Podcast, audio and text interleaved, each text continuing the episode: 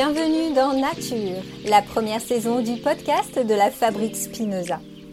L'Observatoire Spinoza, la branche recherche de la Fabrique Spinoza, publie une étude intitulée Nature, santé et engagement vers une nouvelle approche de la transformation écologique.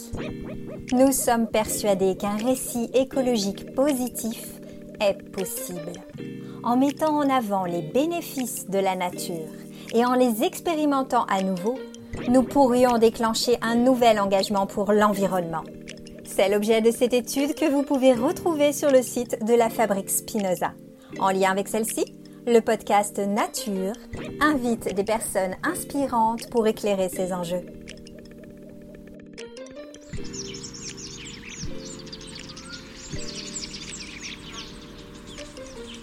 Bonjour, je me présente, je suis Audrey Berthet, coach en épanouissement personnel et professionnel et organisatrice de retraite en silence pour permettre une reconnexion à soi, au vivant et un ressourcement profond et durable.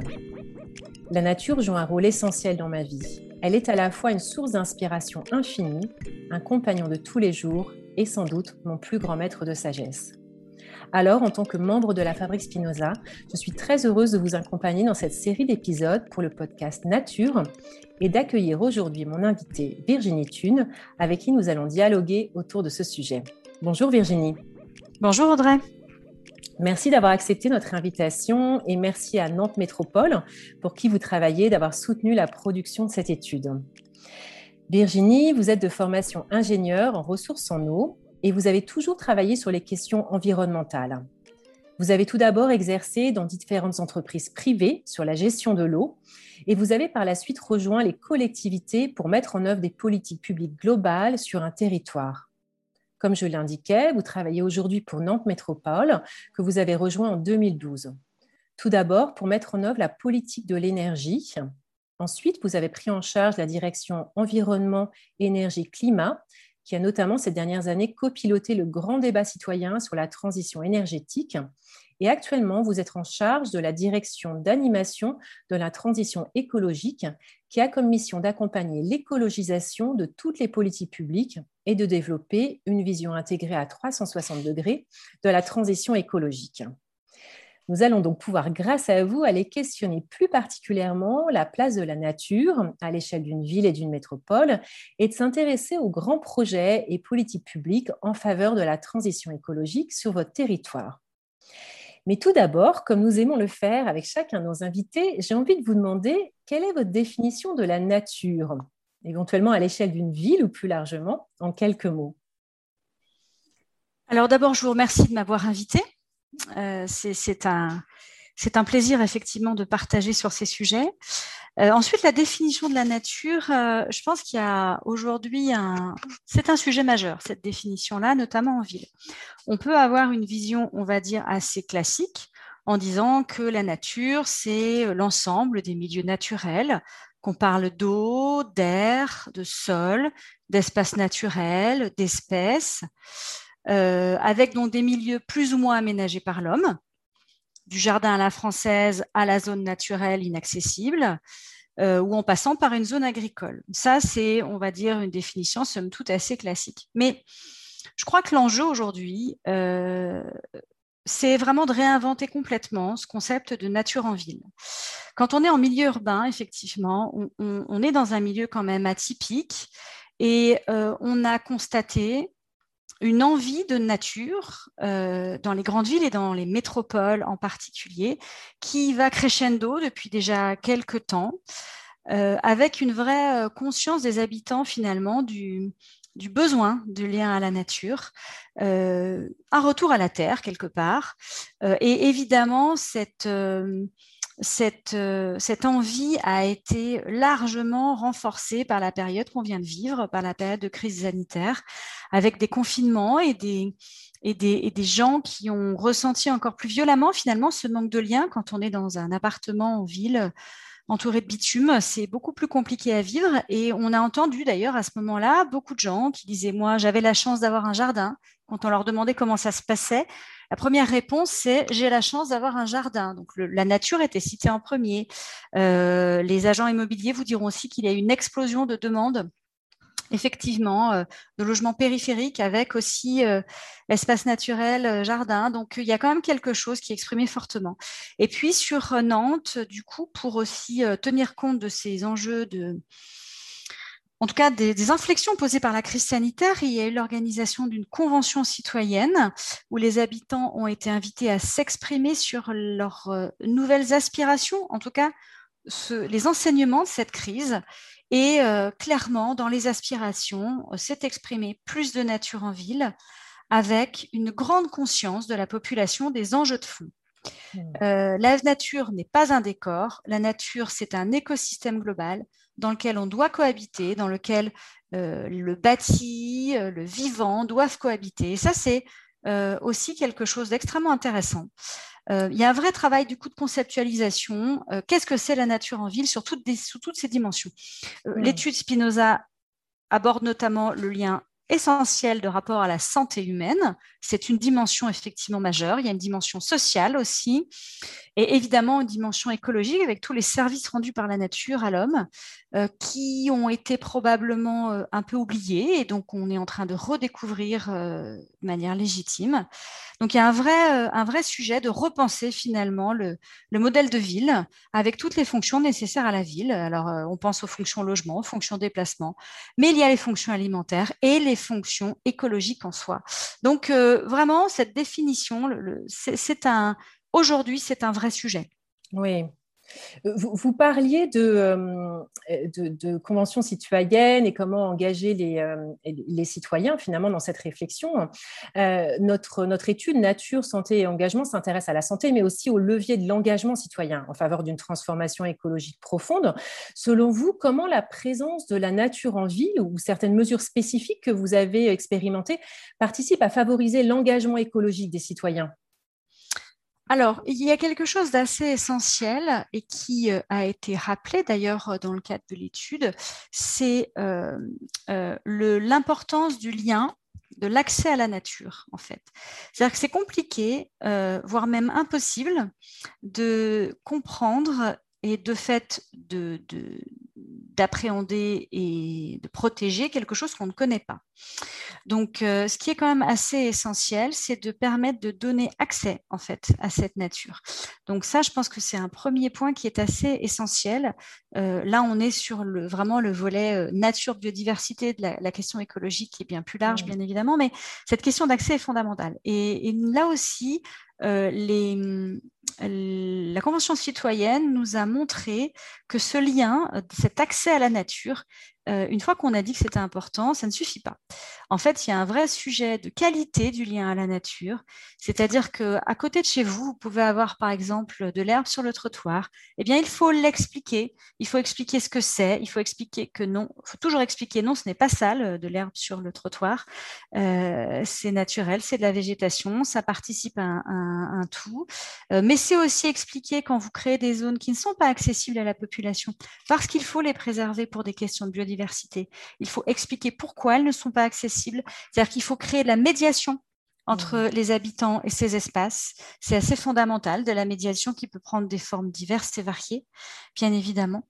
Euh, et, donc, ça veut dire aussi qu'il euh, y a donc un travail extrêmement important de sensibilisation, de pédagogie à tous les âges euh, et dans toutes circonstances en fait d'accès à la nature, comme on le disait, de, euh, la présence euh, de l'herbe dans sa rue à un espace naturel particulièrement intéressant sur son territoire et auquel on n'a pas accès directement.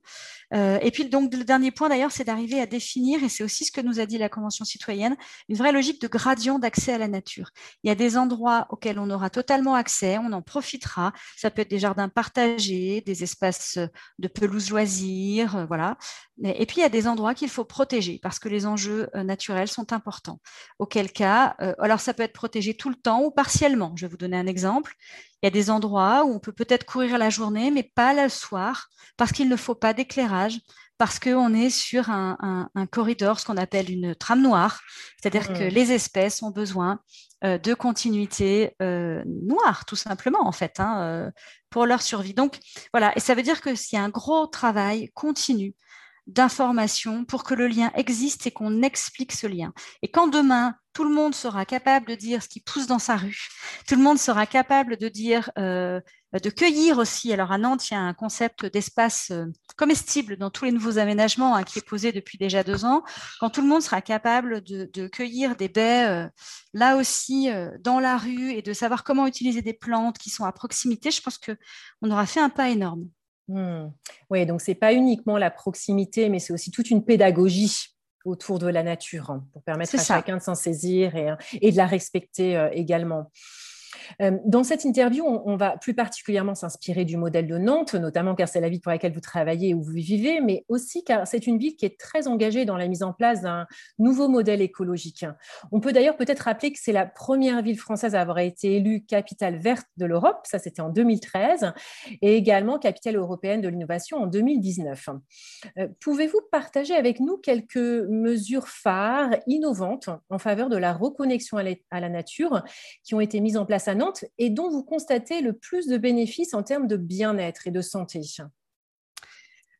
oui, oui. Alors vous avez raison euh, pour la logique de capital, enfin pour la reconnaissance en tant que capital verte en 2013. Je, souhaite insister sur le fait que c'est bien et c'est essentiel euh, une reconnaissance de l'ensemble de la politique écologique de la métropole. C'est-à-dire qu'on pourra en reparler plus tard, mais euh, la question de reconnexion à la nature ne peut pas se travailler sans euh, intégrer euh, les autres questions environnementales. Je pense notamment aux questions climatiques, aux questions de ressources naturelles dans leur ensemble. Donc ça, ça me semble essentiel. Et par rapport à des exemples de ce qui a été entrepris, ben, il y a beaucoup de choses forcément. Donc je vais vous en donner quelques-unes à titre illustratif, mais je pense qu'il faut déjà poser le fait qu'il y a des choses qui se voient et des choses qui ne se voient pas. Sachant que les, choses qui ne se voient pas sont aussi structurantes euh, que celles qui se voient. Donc, je vais essayer de vous illustrer un petit peu les deux volets. Donc, sur ce qui se voit, euh, Nantes est euh, historiquement, hein, historiquement une, une, tradition horticole très développée. Donc, c'est une ville sur laquelle il y a eu toujours beaucoup de, de développement de jardins, euh, donc la ville aux 100 jardins, hein, en tout cas la ville de Nantes est, connue sous cet angle-là, avec beaucoup de travail aussi, euh, là aussi de médiation sur, euh, sur ces jardins. Par exemple, il y a beaucoup de travail entre la médiation culturelle dans les espaces de jardin, donc ça c'est aussi une façon de, ramener les gens par d'autres biais aux espaces naturels. on peut aussi citer dans ce qui se voit et dans les exemples plus récents euh, des stations gourmandes, donc avec des, fruitiers, en tout cas des petites des baies et des fruitiers qui sont posés sur certaines stations du tramway. Euh, là aussi, avec euh, une invitation à la population, du coup, à réinvestir l'espace public et l'utiliser aussi pour bah, tout simplement se nourrir. Et donc, le végétal revient en ville. Euh, on a aussi euh, dans d'autres exemples, euh, évidemment, le développement des jardins familiaux et partagés, sur lequel la ville de Nantes et toutes les communes de la métropole sont extrêmement mobilisées depuis déjà plusieurs années. Et là aussi, on voit un bénéfice très fort parce que se retrouver dans des espaces naturels, c'est aussi se retrouver avant tout. Et la force du lien, en fait, est assez, vous parliez de levier tout à l'heure, et, et, le levier, en fait, que constitue le lien est de faire ensemble euh, justement du jardin euh, est, assez, euh, est assez fort et c'est un levier important. en exemple, vous avez aussi l'année dernière, par exemple, pendant la crise sanitaire, le développement de ce qu'on a appelé les paysages nourriciers, avec la production de 25 tonnes de légumes en ville sur des espaces du coup qui étaient plutôt destinés à, l'agrément jusqu'à présent. Là aussi, c'est aussi une reconnexion clair à la nature sous toutes, sous toutes ses composantes. Voilà. Euh, et puis aussi, pour finir sur ce qui se voit, un engagement euh, de l'ensemble des communes à, ce que chaque habitant soit à une distance maximale de 300 mètres d'un espace de ressourcement. Et dans l'espace de ressourcement, vous notez qu'il y a là aussi différentes euh, entrées. Il y a l'entrée espace naturel donc de bien-être, mais de bien-être aussi euh, quand on prend en compte les évolutions climatiques et notamment les problèmes euh, d'îlots de, chaleur en fait hein, qui se développent dans les centres-villes et, à Nantes aussi ces questions-là se posent. Donc, donc voilà, ça c'est des, choses qui se voient. Alors il y a aussi hmm. voilà ma rue en fleurs qu'on trouve un peu partout dans les communes. Et puis il y a ce qui ne se voit pas? Et je souhaiterais aussi insister là-dessus parce que c'est assez structurant. Dans ce qui ne se voit pas, vous avez euh, la protection des espaces naturels et agricoles, la protection du foncier. Et là, on a l'outil euh, structurant hein, d'aménagement d'une métropole, c'est son plan local d'urbanisme. Donc sur Nantes, vous avez un plan local d'urbanisme métropolitain euh, qui a été adopté il y a maintenant deux ans et pour lequel il y a eu un travail assez conséquent de protection d'espace avec plus de 1200 hectares qui ont été entre guillemets déclassés, qui étaient posés à l'urbanisation et qui ont été retirés de l'urbanisation pour limiter l'artificialisation des sols, 10 000 hectares qui ont été aussi protégés en espace paysager justement, 4 000 hectares protégés au titre des boisements, euh, avec un objectif pour la première fois de réduction de la consommation d'espace de 50% par rapport, au, rythme précédent. Et on sait qu'aujourd'hui, il va falloir aller encore plus loin, puisque l'objectif, c'est ce qu'on appelle le zéro artificialisation nette. Ne plus au global artificialiser, puisque c'est une des menaces majeures sur la biodiversité, en fait, hein, l'artificialisation des sols. Donc ça, voilà, c'est des choses qui ne se voient pas forcément et qui sont pourtant mmh. clés. Euh, et puis, c'est aussi... Euh, tenir compte du caractère de chaque territoire. Alors à Nantes, on a coutume de dire que nous sommes un territoire d'eau et de bocage. On a 1000 km de cours d'eau. Euh, on a un réseau hydrographique extrêmement dense, extrêmement riche. Euh, on a 9000 hectares de zones humides et on a 2500 km de haies. Donc, territoire de haies et de bocage. Euh, d'eau et de bocage, pardon, avec donc des projets en lien avec ça, euh, des projets justement de protection des zones humides très développés, des projets de forêt urbaine. Ce sont des projets à très long terme qui ne se voient pas effectivement forcément au jour le jour, mais qui structurent aussi euh, une ville nature pour demain. Et puis, comme je le disais, on a aussi, par chaque territoire a ses caractéristiques. On a la caractéristique d'être aussi très agricole, ce qui pour un territoire métropole n'est pas forcément évident. Donc ça veut dire que dans le cadre d'un projet alimentaire de territoire, il y a ce que je vous évoquais, des espaces comestibles qui sont posés dans tous les nouveaux aménagements, et puis aussi euh, des euh, vrais euh, leviers que sont la transition des pratiques agricoles, donc avec des dispositifs pour permettre aussi euh, à, l'exploitation agricole au sens large de faire sa transition et que les espaces de nature soient évidemment des espaces aussi de protection de biodiversité. Donc le panel est large. Oui. Et, euh, et c'est aussi euh, le fait de travailler sur tous ces leviers en parallèle qui permettent vraiment d'avancer. Oui, et j'ai envie d'ajouter, alors je ne l'ai pas précisé en introduction, mais j'habite à Nantes hein, et j'ai choisi Nantes notamment les quelques années pour euh, sa proximité à la nature. Et euh, parmi tout ce qui existe, je trouve qu'il y a quelque chose qui m'a beaucoup euh, plu en termes d'innovation, c'est l'hybridation aussi de l'art et la nature.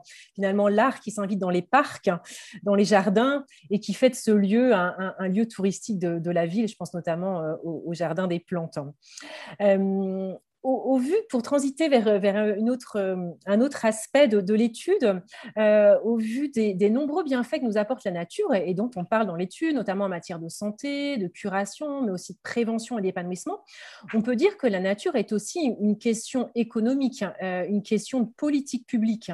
Quel est votre avis sur ce sujet? Comment la nature peut jouer un rôle à ce niveau-là? Alors, vous avez raison, c'est aujourd'hui très clairement euh, une question de politique publique euh, qui, là, rejoint en fait euh, un concept qui, aujourd'hui, je pense, devient assez clair, c'est le concept One Health, c'est-à-dire qu'en fait, globalement, il y a une seule et unique santé. Euh, qu'on parle de santé humaine, de santé animale ou de santé environnementale, les trois sont étroitement corrélés. Là aussi, les quelques mois passés ont remis en lumière euh, ce sujet-là. Ce qui est bon pour l'un est bon pour l'autre. Donc, on fait vraiment partie d'un tout. Donc, oui, aujourd'hui, c'est une question politique. Euh, d'ailleurs, sur le, mandat précédent, il y avait déjà, comme on le disait depuis très longtemps, une trajectoire posée, mais là, ça a été encore réaffirmé de manière plus forte avec des objectifs extrêmement ambitieux. Tout à l'heure, on parlait de zéro artificialisation nette, avec des projets aussi structurants comme des projets, ce qui est appelé à Nantes l'étoile verte, autour des cours d'eau. Euh, redonner, on va dire, de manière globale, une visibilité et la continuité d'accès justement aux habitants euh, de cette étoile verte et de ces cours d'eau. Et oui, il y a des impacts économiques, c'est-à-dire qu'à la fois, ça contribue au bien-être des habitants, mais à la fois, ça peut constituer aussi, alors là aussi, sous réserve que ça soit maîtrisé, euh, c'est aussi un, un, rôle touristique, en fait, de remettre en valeur le patrimoine naturel et tous les territoires ont du patrimoine naturel, en fait. Hein, euh, il faut effectivement le redécouvrir. Donc oui, il y a des, il y a des questions économiques, bien évidemment. Euh, on a aussi, euh, hum, quand on dit que c'est une question de politique publique, aujourd'hui sont posés comme axe assez fort, hein, avec des engagements, engagements forts aussi de désimperméabiliser, de renaturer, de transformer l'espace public. Donc ça, c'est un point essentiel et euh, qui est une tendance très forte euh, avec, par exemple, euh, un exemple qui va être assez parlant, c'est la question des cours d'école la question des cours d'école, qui euh, aujourd'hui est clairement identifiée comme un point majeur justement de renaturation, et notamment, euh, c'est ce que vous évoquez, par rapport au lien, euh, le lien à la santé et au bienfait, qui commence dès le plus, dès le plus jeune âge. Pardon. donc ça, c'est un sujet qui est très nouveau, hein, ça fait peut-être deux, ans, euh, mais par contre qui monte très fortement. Donc, euh, je pense qu'il y a une vraie euh, prise de conscience générale de la question des bienfaits, avec là aussi, ça veut dire qu'il y a aussi une vigilance à porter sur les espèces qui sont plantées, parce qu'on parle de bienfaits pour la santé, mais à l'envers, il y a aussi des, allergènes. Euh, il y a aussi des espèces envahissantes. Donc, en fait, euh, il y a un travail assez conséquent de choix et, d'organisation de cette nature. Euh, donc oui, je, vous rejoins et je pense que cette question de, rôle de la nature dans l'équilibre général d'un territoire urbain comme celui de la métropole nantaise et comme tant d'autres est aujourd'hui extrêmement posée sur la table. Hmm. Ok. Vous avez parlé d'éducation, tout à l'heure on a parlé un petit peu de pédagogie. Euh, l'étude, elle cherche aussi à proposer un, nouveau récit écologique parce que le discours écologique dominant ne donne pas forcément envie de passer à l'action. Selon vous, comment redonner de l'espoir et de l'envie quand on parle d'environnement? Alors, je ne sais pas s'il faut redonner de, de l'espoir. de euh, l'envie, en tout cas. Par contre, de l'envie, ça, c'est certain. Euh, c'est certain. Euh, et, justement, la nature est source d'envie. la nature est source d'envie parce qu'elle est source de plaisir. Euh, donc à partir de là, j'ai presque envie de dire c'est que c'est l'axe sûrement le plus simple euh, à investiguer. Euh, quand on propose de partir en vélo dans des espaces naturels, en général, c'est un discours qui est plutôt bien pris. Mmh. donc je pense que cet axe naturel justement est un axe par définition qui donne envie, avec à la fois un côté micro-aventure à côté de chez soi, euh, qui est là aussi à redévelopper. Et sur le territoire de la métropole, il y a beaucoup de choses qui s'y prêtent. Hein. Ça peut être du canoë sur les, sur les cours d'eau, ça peut être, on en revient simplement la Loire à vélo. En tout cas, il y a tout un capital qui est présent et, et qui ne peut que donner envie. Et cette reconnexion à la nature, c'est aussi une reconnexion, alors là, je pose un peu, mais euh, c'est une reconnexion à l'enfant, en fait, hein, à l'enfant curieux qui est en chacun de soi, euh, toucher, essayer, écouter, observer. Euh, et quand on touche à ça, effectivement, ça apporte du bien-être et du plaisir. Et de fait, ça a forcément un impact sur le reste, sur nos, sur nos modes de production, nos modes de consommation. Euh, c'est un, un, mm. apaisement qui, de mon point de vue, nous, ce qu'on a souvent constaté, pour vous donner un exemple, c'est que je pense que cette entrée est extrêmement positive et que euh, quand on veut euh, entraîner en fait les habitants, il faut trouver une entrée et entre guillemets les autres derrière viennent comme, un, comme une pelote qu'on déroule. Euh, on a euh, sur euh, la métropole une logique de défi famille, défi famille à énergie positive, à alimentation positive, déchets zéro déchet. Et en fait, on se rend compte que quand on, on entraîne les gens dans cette dynamique, qui est une dynamique positive, parce que quand on le fait à plusieurs, là encore, hein, j'en viens au lien, on le fait à plusieurs, on se donne un défi. Euh, en plus, au final, souvent, c'est des économies en même temps à la clé, euh, c'est plus de plaisir. Donc, quand on les embarque, que ce soit sur un thème ou l'autre, ils vont venir aux autres thèmes. C'est-à-dire que c'est la logique, en fait, du pied dans la porte. On engage une dynamique. Donc, si on arrive à engager une dynamique positive via la nature, qui par définition est quand même perçu de manière très positive, euh, je pense que c'est une excellente entrée pour le reste. Et en tout cas, nous, on a toujours constaté ça. Mmh. Exactement. C'est toujours un mmh. cercle vertueux qui se met en place parce qu'on découvre des enjeux et puis petit à petit, on va en chercher d'autres et c'est tout un, c'est toute une vision du monde, en mmh. fait, qui euh, change. Alors, si, vous aviez des, conseils à nous donner pour des micro-actions ou grandes actions d'ailleurs en faveur de, l'engagement euh, écologique à l'échelle d'une ville ou d'une métropole, quels seraient-ils? Et d'ailleurs, plutôt des actions du côté du, plaisir que de la contrainte? Qu'est-ce que vous auriez comme, comme conseil à nous donner? Alors, conseil, euh, peut-être pas. Recommandations, euh, propositions. Par contre, moi, je pense que ce qui me semble important, c'est que d'abord, il n'y a pas de micro-action ou de grande action. Il n'y a que des mmh. actions. Et ça, je mmh. pense que c'est important de se le dire. À n'importe quelle échelle, n'importe quel geste compte. Euh, et c'est collectivement, effectivement, euh, qu'on pourra avancer. Les actions, elles sont innombrables et, donc elles comptent toutes. Alors, forcément, à, titre individuel, euh, quand vous parlez effectivement de plaisir, et si on se concentre sur cette question de nature, j'ai envie de dire, euh, si vous avez un jardin planté, planter des fleurs mellifères, euh, planter, euh, planter des framboises, planter tout simplement, utiliser cet espace-là à la fois pour vous faire plaisir et, pour faire plaisir aux insectes qui contribuent au système général. si vous avez un, un balcon ou un, une simple fenêtre va planter aussi, j'ai envie de dire. Euh, on peut planter dans des petits espaces et je pense aussi que euh, quelle que soit l'importance euh, de l'espace qu'on a, c'est toujours un bienfait, quoi qu'il arrive. après, sur des choses, souvent aussi, il faut voir que les, les, questions économiques et écologiques se rejoignent. Dans le quotidien, si on parle du quotidien, les choses simples, c'est, euh, mais euh, je veux dire, ce genre d'information euh, se trouve un peu partout sur Internet. C'est pour ça que je ne vais pas forcément développer, mais quand vous utilisez du vinaigre blanc ou du bicarbonate de soude, ben, à la fois ça vous coûte moins cher et à la fois c'est meilleur pour les milieux aquatiques. et en plus, c'est facile. Donc, je pense qu'il faut surtout avoir l'esprit ouvert à toute proposition, voilà, à toute idée nouvelle. Et, et, à partir de là, j'en reviens, tout geste compte. Oui, oui, j'aime bien ce que vous dites sur il n'y a pas de micro ou grandes actions. Finalement, c'est juste des actions et, quelles qu'elles soient. Oui, ok. Hmm. on arrive presque à la fin de notre, de notre entretien. Euh, j'ai une dernière question à vous poser, mais avant ça, est-ce qu'il est y a quelque chose que vous avez envie de, partager au-delà de ce qu'on vient de se dire déjà autour de, de ce sujet Quelque chose à ajouter?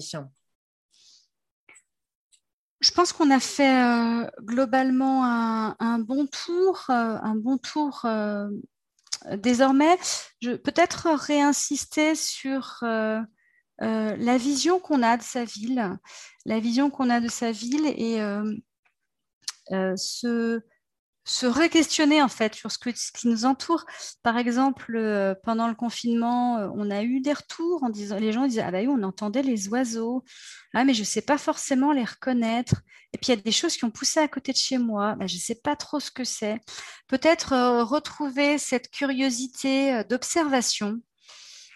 autour de chez soi pour comprendre ce qu'il y a. je pense que c'est on, souvent, et moi la première d'ailleurs, comme tout le monde, euh, on, pense, quand on passe nature, on pense à des grands espaces, des grands espaces naturels, euh, dans les Alpes, dans les Pyrénées. On pense à la mer qui est pas très loin de Nantes, donc on a d'ailleurs cette chance-là. Euh, mais euh, pensez à ce qu'on peut appeler la biodiversité ordinaire, quelque part, la nature ordinaire, celle qui nous entoure, et vous l'avez dit, qui est déjà très favorable. Euh, maintenant, voilà, je trouve que ça peut être intéressant d'essayer de rouvrir un peu sa vision et, observer, tout simplement. Mmh. Et comme vous dites, euh, je pense que toute cette période qu'on vient de vivre, où on a été coupé de la nature, elle nous a sans doute aussi euh, euh, donné envie de se reconnecter à elle et de se reconnecter voilà, aux petits instants qu'on avait où on pouvait être en lien avec elle. C'est sans doute propice aussi à ça. Et puis peut-être un, et puis peut-être un dernier point qui me semble important, c'est de, de, bien avoir en tête que euh, tout est lié. Si je reprends le lien biodiversité-climat, par exemple, aujourd'hui, euh, le climat, c'est euh, concrètement une des, un des problèmes, des menaces pour la biodiversité, puisque le climat change vite et donc les espèces n'ont pas forcément le temps de s'adapter. Donc, quand on quand on lutte contre l'un, on agit pour l'autre. je pense que c'est important d'avoir cette vision globale. D'ailleurs, quand vous allez dans des colloques euh, sur la biodiversité ou des colloques sur le climat, vous avez souvent en introduction les mêmes causes, les, mêmes causes qui provoquent donc ces deux effets-là. Euh, je vais prendre l'exemple du plastique. Euh, vous savez quand même, quand on parle de santé humaine, qu'une étude récente a montré qu'en moyenne, on ingère 5, 5 grammes de plastique, l'équivalent d'une carte bancaire en fait par semaine. Donc on, on, voit bien le lien et donc ça, ça a un impact à la fois sur la biodiversité et sur le climat. Et à l'envers, avoir en tête aussi que euh, ce qu'on appelle les solutions fondées pour la nature, la nature est une des réponses à la problématique climatique à l'envers, puisque, par exemple, tout à l'heure, on parlait des îlots de ressourcement, des îlots de fraîcheur à créer. Euh, et euh, clairement, la végétalisation et l'eau sont quand même les deux moyens ancestraux pour créer de la fraîcheur. Donc, les liens, en fait, entre toutes les problématiques écologiques sont importants et, c'est important de l'avoir en tête. Hmm. Ok, oui, merci de, nous le rappeler. Euh, pour terminer, on aime bien terminer sur un rêve. Euh, alors, quel est votre rêve pour une ville plus écologique, plus connectée à la nature? Alors, euh, moi, ma ville rêvée naturelle, ça sera une ville sensorielle, en fait. Hmm. Je pense que la nature est complètement liée au sens. Hmm. C'est-à-dire que c'est une ville qui sera naturelle par la vue, on le verra, on verra une ville verte, bleue, colorée par rapport aux fleurs, on verra des papillons, des coquelicots, voilà, on verra de la couleur. Euh, c'est aussi une ville qu'on sentira, euh, une ville où on respirera des fleurs plutôt que des gaz d'échappement. Euh, ça aussi, ça participe fortement au bien-être, hein, euh, la, question des sens. Euh, c'est une ville aussi, si on prend Louis, en fait, une ville où on entendra là aussi les oiseaux, peut-être plus que les voitures. Ça ne veut pas dire qu'il ne faut pas de voiture, mais un rééquilibrage aussi de ce point de vue-là. c'est une ville aussi où on touchera à la nature. Tout à l'heure, on parlait des, cours d'école. Moi, je crois que mon rêve, ça serait des une cour d'école où les enfants font des cabanes hmm. dans les arbres, où voilà, comme dans certains pays, hein, euh, on voit euh, effectivement les cours d'école, c'est des espaces naturels complets en fait. Euh, et puis pour finir, une ville aussi où la nature se goûte, hein, on l'évoquait tout à l'heure, quand on saura reconnaître ce qu'il y a autour de nous, quand on, ce qu'il y a autour de nous, pardon, quand on, pourra prendre plaisir de goûter une baie qu'on connaît sur le chemin de l'école, pour y revenir, je crois que ça sera une ville qui aura fait un grand pas d'un point de vue écologique. Donc une ville sensorielle pour moi, c'est ça. Une ville qui nous reconnecte à nos cinq sens, ouais, j'aime beaucoup. Merci beaucoup Virginie pour euh, cet échange, pour tout votre partage d'expérience et retour d'expérience dans le cadre de votre mission au sein de notre métropole et puis plus largement de votre carrière autour des questions environnementales. Je crois qu'on peut vraiment dire que, Nantes Métropole fait partie des territoires inspirants en matière de projets emblématiques et également de, de politiques euh, écologiques et de développement durable. Euh, merci également à nos auditeurs et auditrices de nous avoir suivis. Je vous rappelle que vous pouvez trouver et télécharger gratuitement l'étude Nature, Santé et Engagement vers une nouvelle approche de la transition écologique sur le site de la Fabrique Spinoza. À bientôt pour un nouvel épisode.